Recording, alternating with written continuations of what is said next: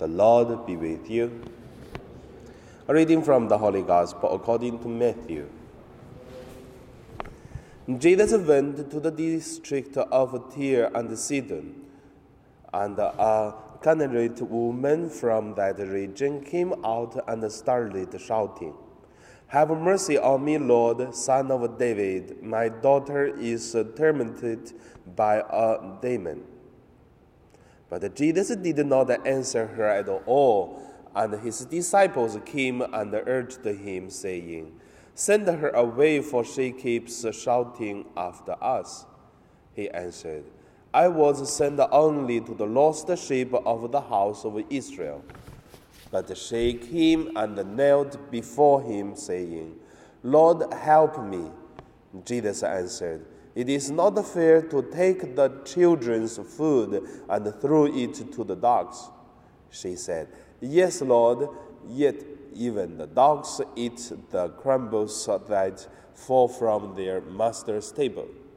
Then Jesus answered her, Woman, great is your faith. Let it be done for you as you wish. And her daughter was healed instantly. The Gospel of the Lord.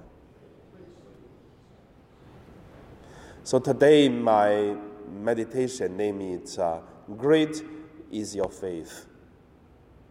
The first, let us look at uh, Great is Your Faith according to today's the Gospel.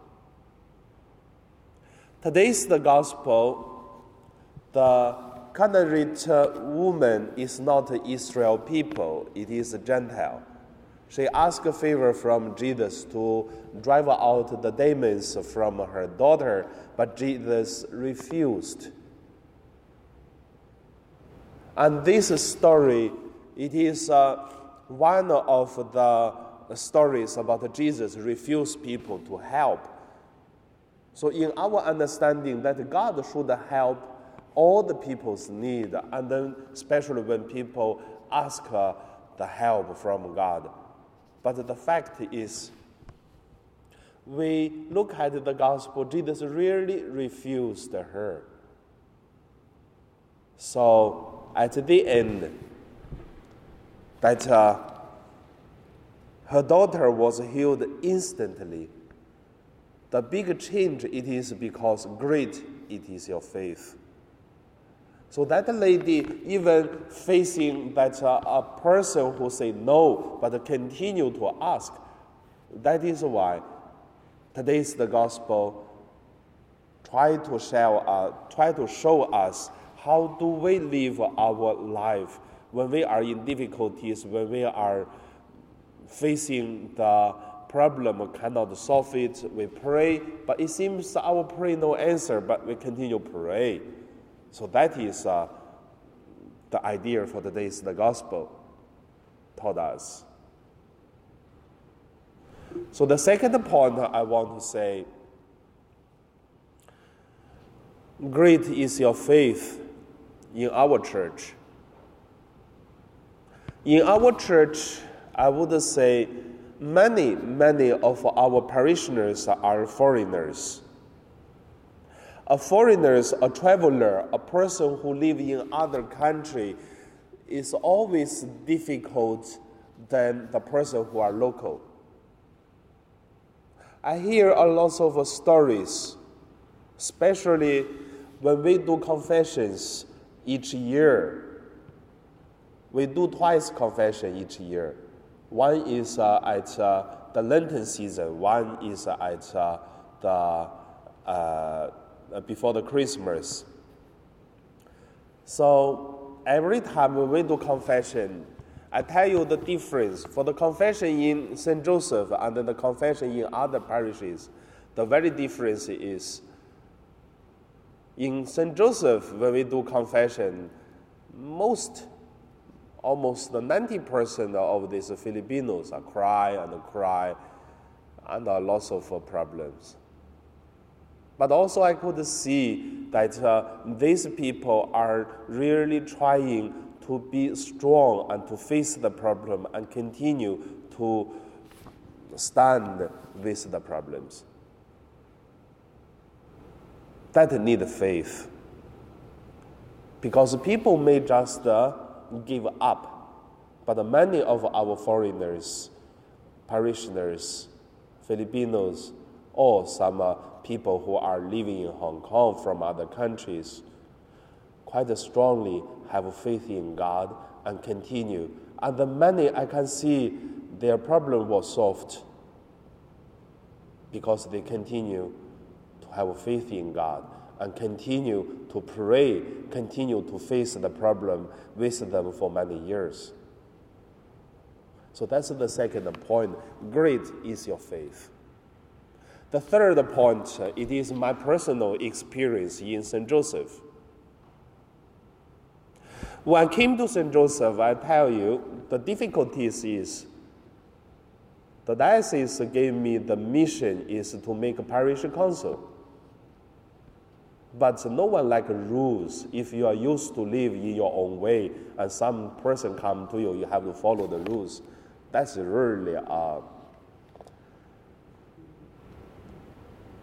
a mission impossible, some, something like that. But however, also I can see there are also many people who live with uh, our parish without a parish council then it's also good. But at the same time, some people they see the problems, but also have to live with it. And also, after almost two years now, I can see many people started to talk about uh, yes, we need some uh, guidance from the diocese so that we could live as united with others. Same time, other parishes same time, we don't lose our own spirituality. We have something we have alone for us, which other parish doesn't has it.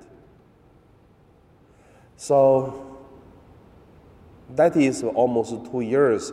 I can feel that uh, many many changes. It is uh, getting much positive to look at the changes. And the second, which is about our grottos. Because the tree was uh, growing at the top of the grotto, and the grotto, I don't know who made that. It's only a scheme, There's no stone, only skin. That's why against it's the plastic with uh, the cement on the top. That's it. So against almost broken, I was thinking about, wow, if uh, that broken, and then the, the statues of Our Lady Mary may also fall down. But uh, yeah, we started to fix, and then, but the rain started, so very difficult to fix because once we start to do something, it started to rain. Once start started to rain, I'm thinking, God, why doing this way? It takes quite a long time already. But also, two days ago, so when I cleaned the confession rooms on the back, then I found another Mary's statue. So that is bought. I don't know who bought it. It bought from the 1970s. Exactly same. I think they bought two at that time. Then I put at the back over there. So then I'm thinking, wow, that's uh, more than what I pray to God. That time I worry that if that broken, then how can I do? Now we have two statues of Lady Mary, are exactly same.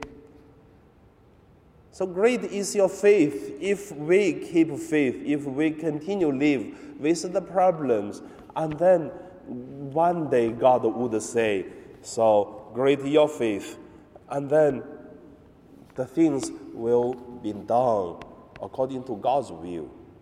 What we should do is keep our faith.